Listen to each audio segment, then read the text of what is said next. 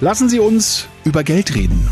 Ja, Millionen, Billionen von Euro sind wirklich Billionen, gammeln auf deutschen Giro- und Tagesgeldkonten rum.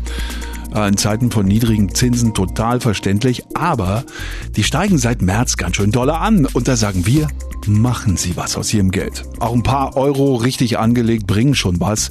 Finanztest hat sich im aktuellen Heft ganz ausführlich damit beschäftigt. Die wichtigsten Tipps dazu hat Uwe Döhler von Finanztest. Schönen guten Tag. Guten Tag. Sagen Sie, sparen und Geld anlegen, das klingt ja immer so, als äh, wäre es nur was für reiche Leute. Aber so ein bisschen was können wir vielleicht auch zur Seite legen. Ja? Sicher anlegen, klar. Was ist Ihre Empfehlung Nummer eins? Für eine sichere Anlage empfehlen wir immer wieder Festgelder und Sparbriefe. Das sind sehr sichere und transparente Zinsprodukte. Festgelder gibt es ab einem Monat bis zehn Jahre, je nach Bank und äh, unterschiedliche Laufzeiten und Sparbriefe üblicherweise ab einem Jahr. Allerdings sollte man sich derzeit nicht zu lange binden. Mhm. Warum nicht zu lange? Na, die Zinsen sind in Bewegung. Sie haben das ja gerade auch schon gesagt. Seit März steigen sie steil an. Mhm. Und dieser Trend ist unseres Erachtens noch nicht zu Ende. Die EZB denkt über weitere Zinserhöhungen der Leitzinsen nach, um die Inflation zu bekämpfen. Und der Wettbewerb unter den Banken um die Kundeneinlagen hat Fahrt eingenommen. Es könnte also mit den Sparzinsen in nächster Zeit noch ein bisschen weiter nach oben gehen.